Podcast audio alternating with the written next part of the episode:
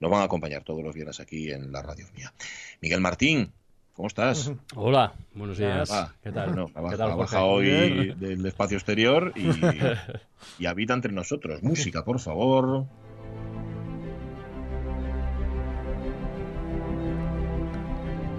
Voy a colgar inmediatamente, mientras tú Miguel Martín, la ilustración chula, chulísima que has preparado para el especial de hoy, porque hoy Gravedad Cero, mm, digamos que toca un poco la ciencia, como hace tantas veces, pero también le da o entra en la ficción, ¿verdad?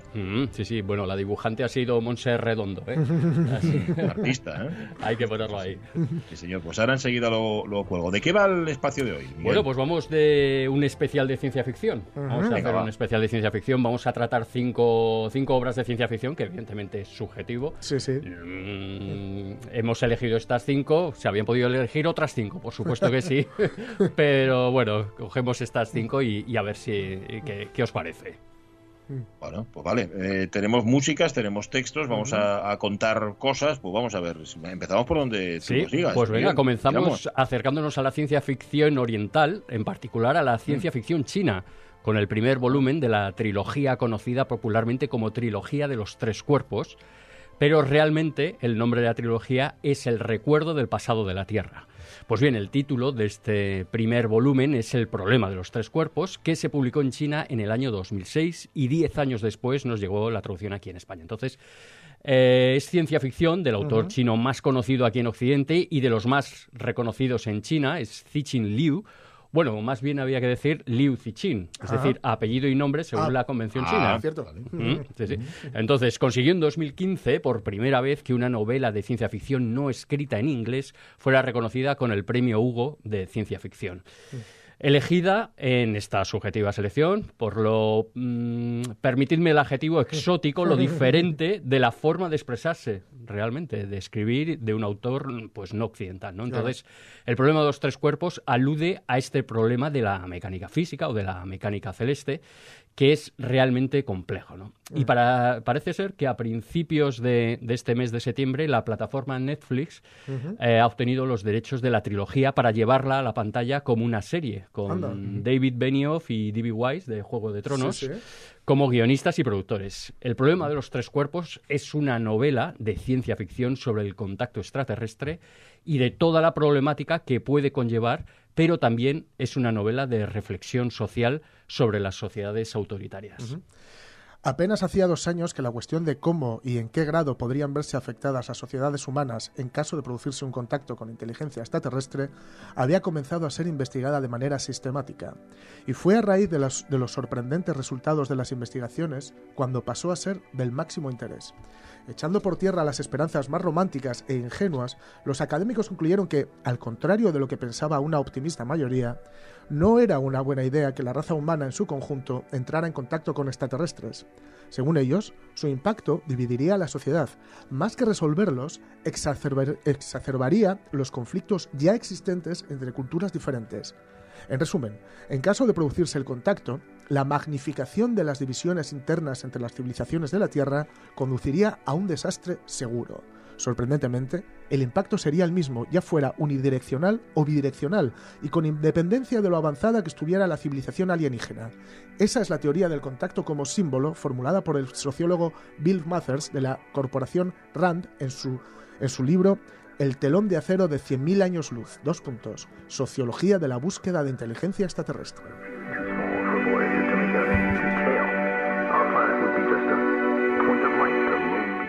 Pues hablamos ahora del Marciano, la mm. novela de 2011 del entonces desconocido Andy Weir. Y bueno, pues como si fuera un Robinson Crusoe del futuro, perdido, abandonado, atrapado y absolutamente solo en un planeta, el astronauta, botánico e ingeniero mecánico Mark Watney se las va a tener que apañar en el planeta rojo. Todo Marte para él solito. Debido a una potente tormenta de arena, los astronautas de la tripulación del proyecto Ares tienen que huir de forma precipitada, pero se dejan en el camino a Mar Watney. Y a partir de aquí comienza la fabulosa odisea de este MacGyver del futuro que tendrá que sacarle todo el jugo a su ingenio y a sus conocimientos de botánica e ingeniería. Y además contará con la inestimable ayuda a distancia tanto de los equipos en tierra como de sus compañeros en el espacio, porque tal y como comenta o como cuenta en el libro su protagonista, Matt Watney, dice, es algo tan humano que se da en cualquier cultura, sin excepción. Sí, hay capullos a los que no les importan los demás, pero los superan masivamente en número aquellos a los que sí que les importan. Por eso he tenido a miles de millones de mi parte. No está nada mal, ¿eh?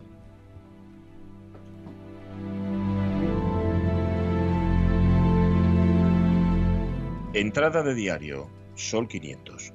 Al despertarme esta mañana el remolque todavía no había estallado. Un buen punto de partida. El remolque era un reto mayor que el vehículo de superficie. Solo tenía que poner derecho este último. En cambio, tenía que dar la vuelta por completo al remolque. Eso requería mucha más fuerza que la de la palanca de ayer. El primer paso era acercar el vehículo de superficie al remolque. Luego había que cavar. Oh Dios, cavar. Así que he cavado un agujero de un metro de largo por tres de anchura y un metro de profundidad. Cuatro horas de trabajo miserable, pero lo he terminado. Entonces me he sentado un momento, estupefacto, de que mi plan hubiera funcionado realmente. Pasaré la noche de hoy sin el remolque para controlar mi soporte vital. Puede que esté derecho, pero no tengo ni idea de si todo lo que hay dentro todavía funciona. Pasaré el resto de la velada disfrutando de una patata y cuando digo disfrutando me refiero a que las odio tanto que tengo ganas de estrangular a alguien.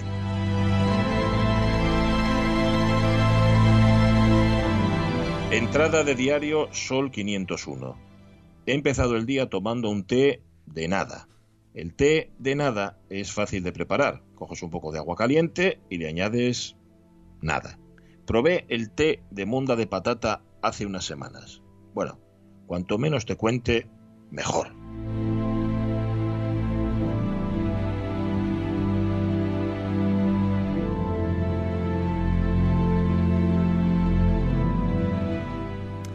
Bueno, pues la obra de ciencia ficción más actual que traemos hoy aquí se trata del libro de relatos de ciencia ficción Exhalación, publicado en 2019 en Estados Unidos y en España, bueno, pues en este mismo año, en el 2020. Entonces, su autor, uno de los actualmente más, más prestigiosos escritores de ciencia ficción, el neoyorquino de ascendencia china Ted Chiang, con una carrera de éxito pero muy poco prolífica, en 30 años, fijaos, ha escrito 19 relatos, nueve de los cuales aparecen en este nuevo volumen titulado Exhalación, en 30 años. Entonces, anteriormente, en 2015, publicó La historia de tu vida, que se adaptó a la gran pantalla con el nombre de La llegada. Seguro que te suena la, llegada. Que, bueno, a mí me encantó esa película.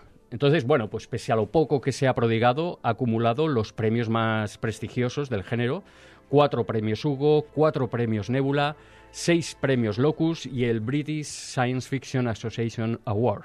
Lo que escribe Chiang no te dejará indiferente. Por ejemplo, este fragmento de lo que se espera de nosotros, uno de los relatos que contiene exhalación.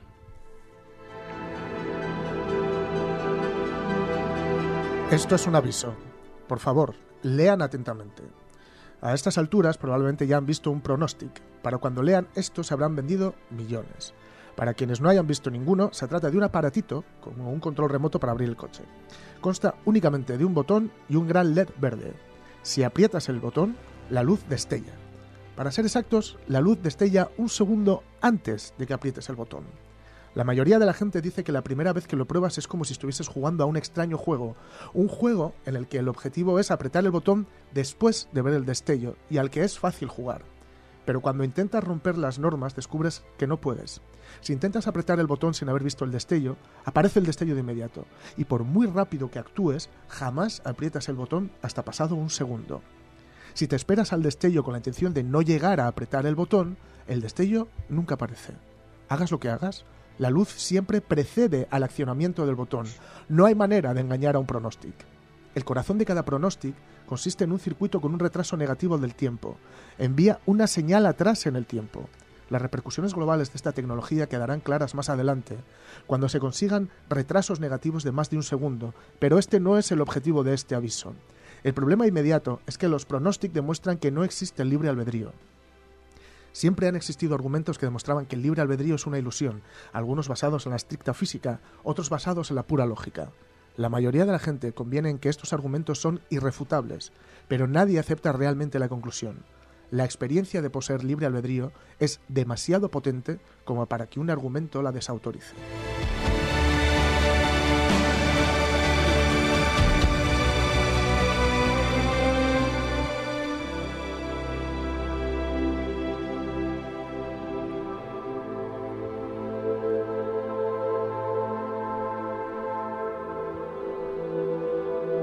Fijando, Miguel Martín, y aquí hacemos una pequeña pausa antes de ir con las dos últimas narraciones, que la ciencia ficción cada vez es más ciencia y que, como en el caso de esto, de la luz y de la puesta en marcha y demás, que el pronóstico este, están a un microsegundo una de otra. Es decir, la ficción de convertirse en ciencia y de la ciencia tener aspecto de ficción, vamos. Sí, sí, sí. Además de inspirar, ¿no? Yo creo que siempre la ciencia ficción ha inspirado a a los que ahora son mm. científicos y a los que se dedican ahora a la investigación científica y, que los necesitamos más que nunca con esto de, de la pandemia, que hay que resaltarlo, hay que subrayarlo más. Eh, y es así, y es así. Realmente la ciencia ficción, después hay ciencia ficción más fantástica, ¿no? Más de mm. fantasía, más de cosas que, que, bueno, que físicamente no son probables, pero que aprovechan esa fantasía también para contar, a lo mejor, alguna historia social, alguna, mm, bueno, meten ahí un contexto, ¿no? Entonces, bueno, pues es, eh, bueno, pues esa fantasía, si está bien escrita, pues bueno, también se puede asimilar como, como esa ciencia ficción. Bueno, vamos con la cuarta narración, Miguel. Pues fíjate, Pachi, Jorge, en 1985 Carl Sagan ya estaba consagrado como un excelente comunicador científico y aunque a mediados de la década de los 80 había todavía, bueno, pues un considerable rechazo entre una parte de la comunidad científica a la divulgación que practicaban entre otros Carl Sagan, sin duda, esta forma de difundir la ciencia entre el gran público en los grandes medios y a gran escala, me refiero a gran escala, pues eso, con, la serie de televisión Cosmos, por ejemplo, de Sagan, se emitió en más de 60 países. Entonces, bueno, pues esta forma de difundir la ciencia había llegado, yo creo, para quedarse. Y de hecho se quedó. Entonces, por cierto, este, este próximo lunes 28 de septiembre se cumplen 40 años del estreno de televisión de la serie Cosmos. Uy, este pues habrá que hacerle algo. Habrá que, tenéis que decir algo en la radio espía. y así, bueno, pues en un momento de plena, mm, yo diría, efervescencia intelectual y creativa, Sagan escribió su única novela de ciencia ficción, Contact o Contacto, que a través de la protagonista de la historia, la astrónoma Ellie Arroway, atención, una protagonista mujer científica en 1985, eh, cuidado, explora los pros y contras de lo que podría suponer un primer contacto con una civilización extraterrestre. Pero sin duda, no es solo eso. Además, la novela es todo un alegato sobre la cooperación y la solidaridad entre naciones y de la Tierra como un planeta sin fronteras.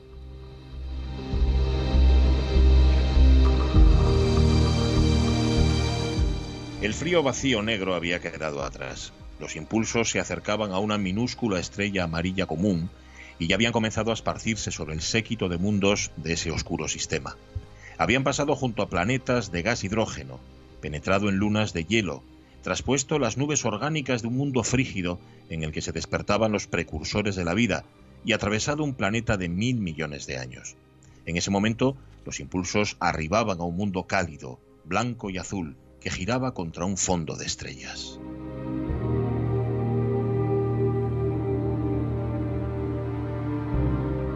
Una forma particular de vida, con un grado escaso de inteligencia, acababa de dispersarse por el planeta.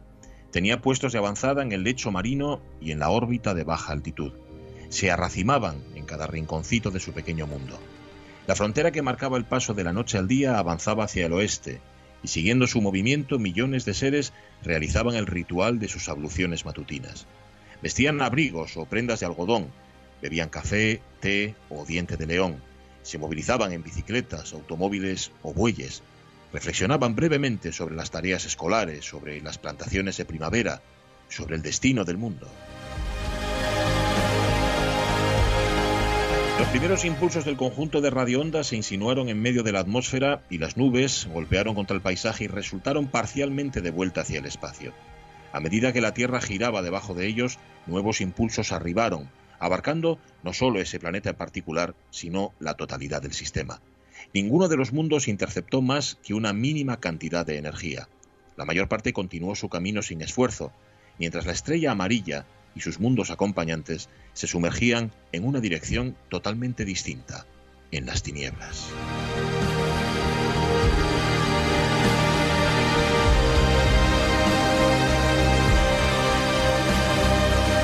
manera tan preciosa de contar lo que somos, ¿eh? Sí. Contar nuestro planeta y lo que es el ser humano en este planeta. Me encanta lo de una forma particular de vida con un grado escaso de inteligencia.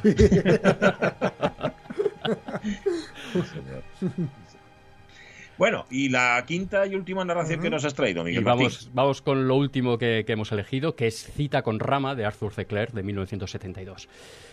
Eh, para mí no es fácil encontrarse con un libro, con una obra tan bien estructurada, tan redonda, con tanta imaginación sustentada en el conocimiento de la ciencia y la ingeniería, tan coherente y tan bien escrita como, como cita con Rama que el maestro Arthur C. Clarke pues eso publicó en 1972, cuando llegaban a su fin las misiones Apolo a la Luna y comenzaba entonces bueno, pues una nueva era espacial de la que solo había un amplio horizonte abierto a, todas las novedades y a todos los sueños.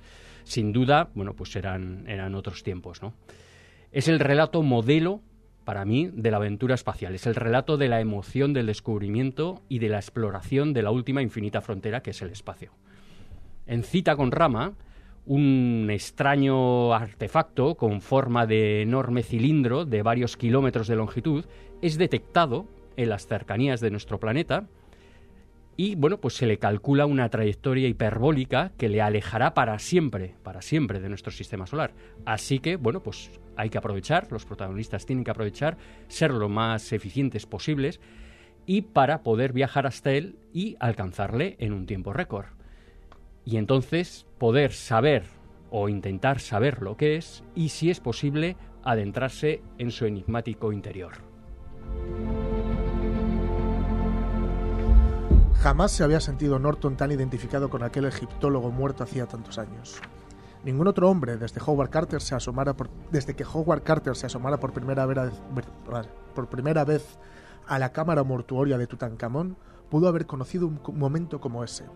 No obstante, la comparación resultaba casi ridículamente grotesca. Tutankamón había sido sepultado ayer, por decirlo así, mm. apenas 4.000 años antes, mientras que Rama acaso fuera mucho más viejo que la humanidad.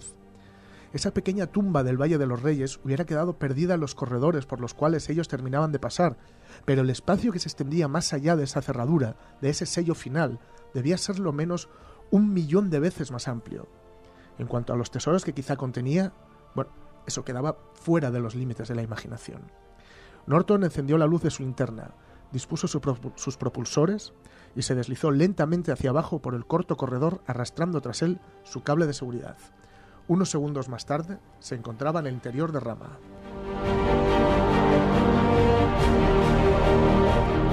¿En el interior de qué?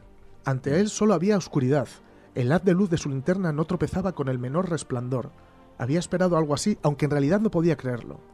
Todos los cálculos demostraron que la pared más lejana quedaba a decenas de kilómetros de distancia. Ahora sus ojos le confirmaban que era así. Mientras flotaba lentamente en medio de esas tinieblas, experimentó la repentina necesidad de confiar en ese hilo que lo unía a sus compañeros, una impresión más fuerte de lo que recordaba haber experimentado jamás.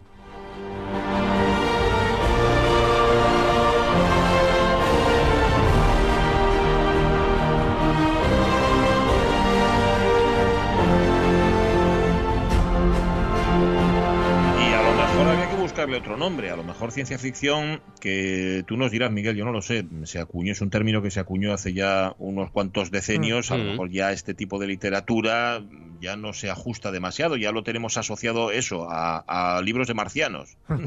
sí, sí, sí, sí. Bueno, bueno, ciencia ficción. Eh, yo creo que al principio se llamaba, mm, creo que al principio de los años 50 se llamaba ficción científica. Ah. Creo que lo ah. llamaban así, ficción científica. Pues me gusta casi más. Fíjate, sí, sí, sí.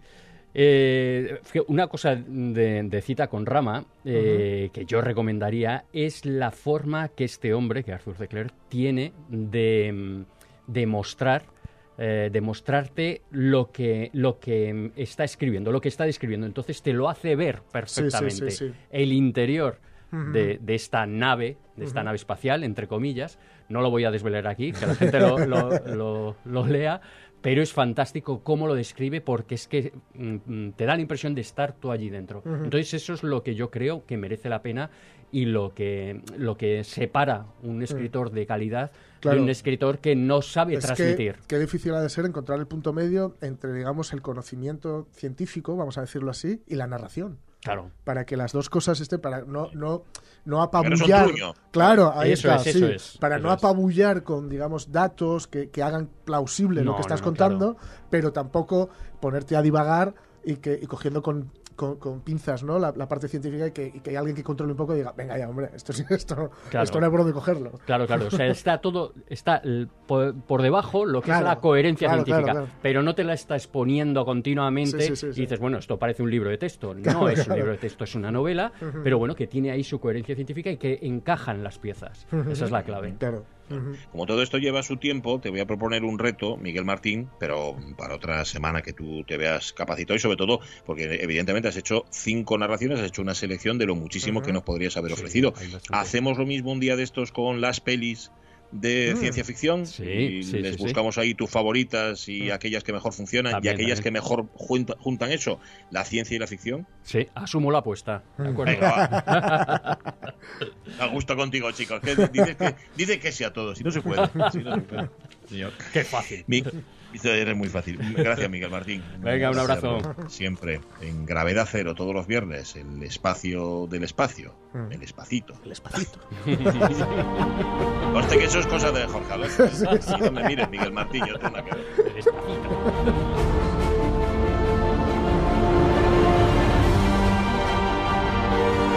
Vamos a volver a tierra en un momento, porque los servicios informativos están ya preparados para contarnos lo último de lo último. Mm, o lo siguiente, de lo último. Mm, después viene la versioteca de Carlos Sierra, la primera versioteca de la temporada, nosotros encantados, y hoy os preguntamos en nuestro Facebook por la comida de los domingos. ¿Qué ponían en vuestra casa? Cuando había un día especial o sencillamente eso, cuando era domingo. Luego lo contamos, la segunda hora de la radio.